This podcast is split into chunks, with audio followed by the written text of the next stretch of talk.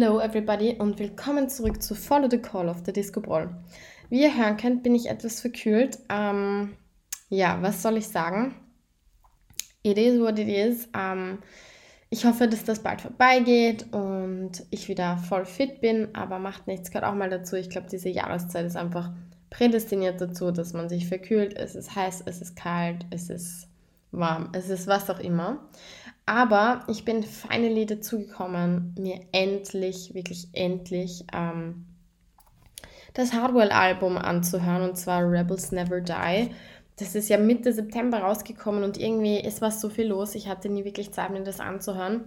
Tja, und jetzt ist es soweit. Also ich finde es ja ganz cool, wie Hardwell diesen ganzen, dieses ganze Comeback ähm, aufgebaut hat. Der hat sich ja wirklich lange Zeit gelassen. Ich glaube, der war ja drei Jahre ähm, inkognito unterwegs. Man hat ihn immer wieder auf Festivals gesehen, ähm, in, seiner, in seinem bürgerlichen Outfits und nicht als DJ. Und ja, jetzt hat er sich irgendwie zurückgewagt, hat ja sein gesamtes Social-Media-Konzept geändert, hat überhaupt sein, sein Branding redesigned. Und das ist schon sehr, sehr spannend, was er da mit seinem Manager und seinem Team kreiert hat, muss ich sagen ist schon, eine, also ist schon krass, was sie da auf die Beine gestellt haben. Ja, und deshalb wollte ich mir auch noch das Album anhören, weil das ist ja ein komplett neuer Style, der da an den Tag legt. Sprich, es ist ja nicht mehr nur Big Room, sondern es geht vor allem in dem ähm, Album um Future Rave und Techno, was ja eigentlich, ähm, finde ich, bei ihm nahe liegt, weil das sind ja zwei sehr ähm, sehr kraftvolle Genres, sage ich jetzt mal.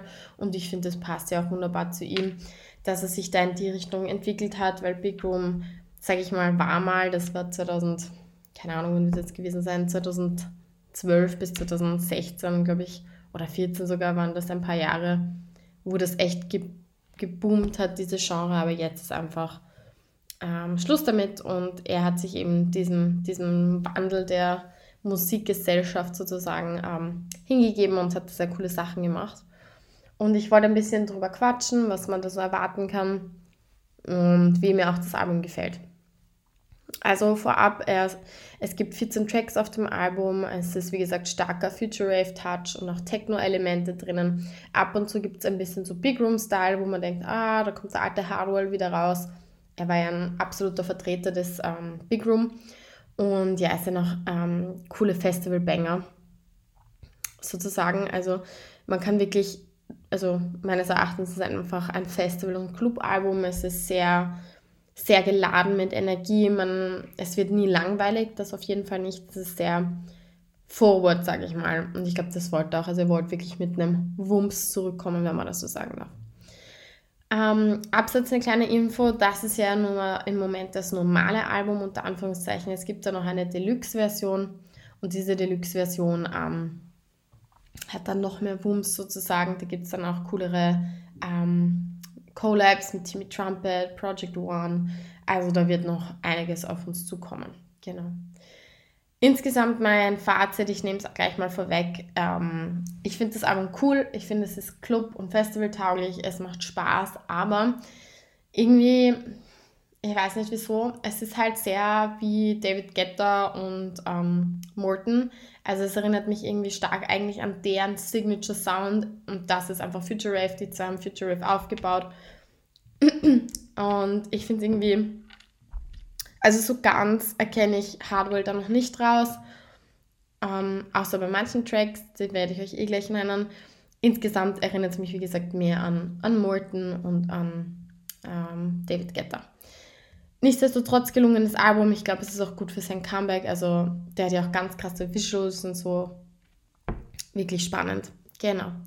Ja, ähm, what's more? Also, es gibt am Anfang ein Intro, das ist Broken Mirror. Ich glaube, da labert er sogar rein. Und ähm, das ist eigentlich ganz cool, das Intro, weil er redet eben darüber, wie, oder vielleicht ist es auch ein, ein, ein anderer Dude, man weiß es nicht, und redet eigentlich davon, wie Society ihn zerstört, was Erwartungen sind, also Erwartungshaltungen sind und ich glaube deshalb auch der Titel Broken Mirror. Also man kann sich vielleicht auch als DJ dann irgendwann nicht mehr in, in den Spiegel schauen, weil man so viel macht und weil so viel wie soll ich sagen, so viel crazy Stuff ähm, passiert um einen herum und irgendwann bricht halt dieses Bild. Und ich glaube, das ist eben das Intro, was ich sehr cool finde.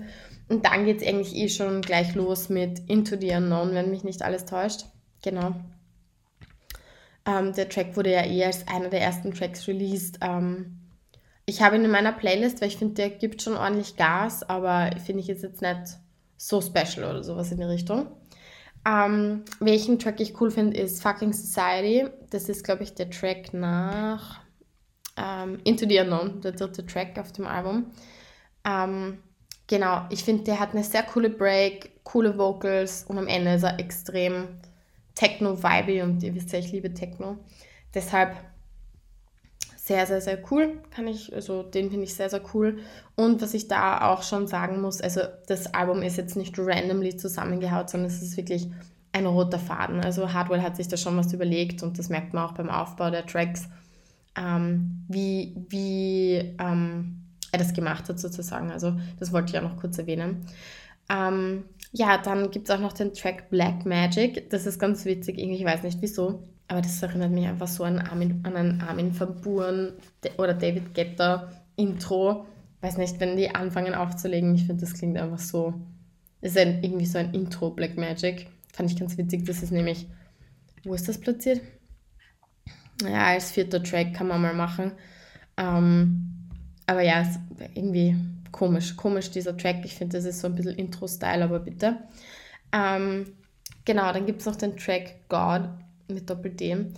Das ist voll der alte Hardwell. Also das ist so Big Room Style und es ist so, das, das, der Track jedes Mal, wenn ich den ähm, höre bei Spotify, dann denke ich mir immer so, that's you, that's the old one, old but gold. Ähm, da kommt der alte Hardwell einfach extrem raus, auch bei Reminisce.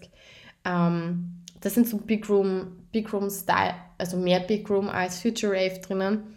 Und irgendwie ist es auch schön wieder ein bisschen so seine alten, seine alten Vibes zu hören. Ja, und abseits gibt es auch noch den Track Laser. Ähm, ja, Nomen ist Omen. Also das ist, ähm, der Track ist, ich finde, der ist absolut random. Also da hört man wirklich fast nur Laser. Und das finde ich schon ein bisschen seltsam, to be honest. Ich weiß auch nicht genau, was ich dir gedacht habe. Es klingt einfach komisch, muss man halt echt sagen. Und ja, Genau. Wie gesagt, das Album ist cool, es ist Future Rave, es ist, es ist meines Erachtens noch nicht ganz noch sein Signature Sound. Ja, aber nichtsdestotrotz, ich finde es cool. Ähm, Hardwell hat ja auch in der Vergangenheit schon ein paar Interviews gegeben, unter anderem auch bei DJ Mac Germany.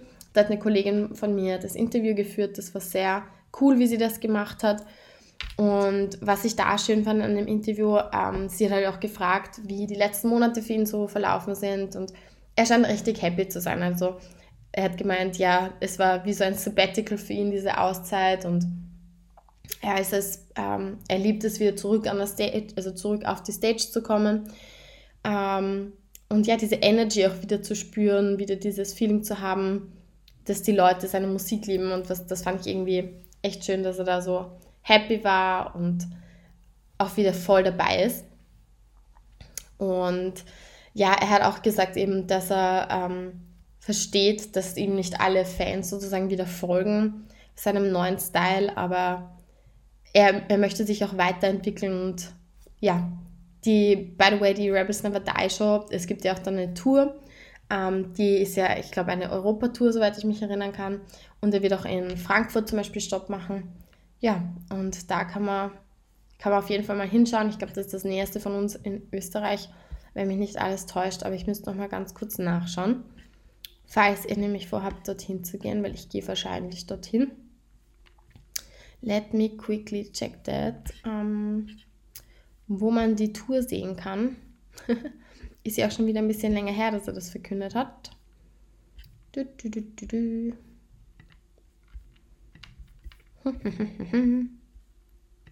da haben wir es, glaube ich. So.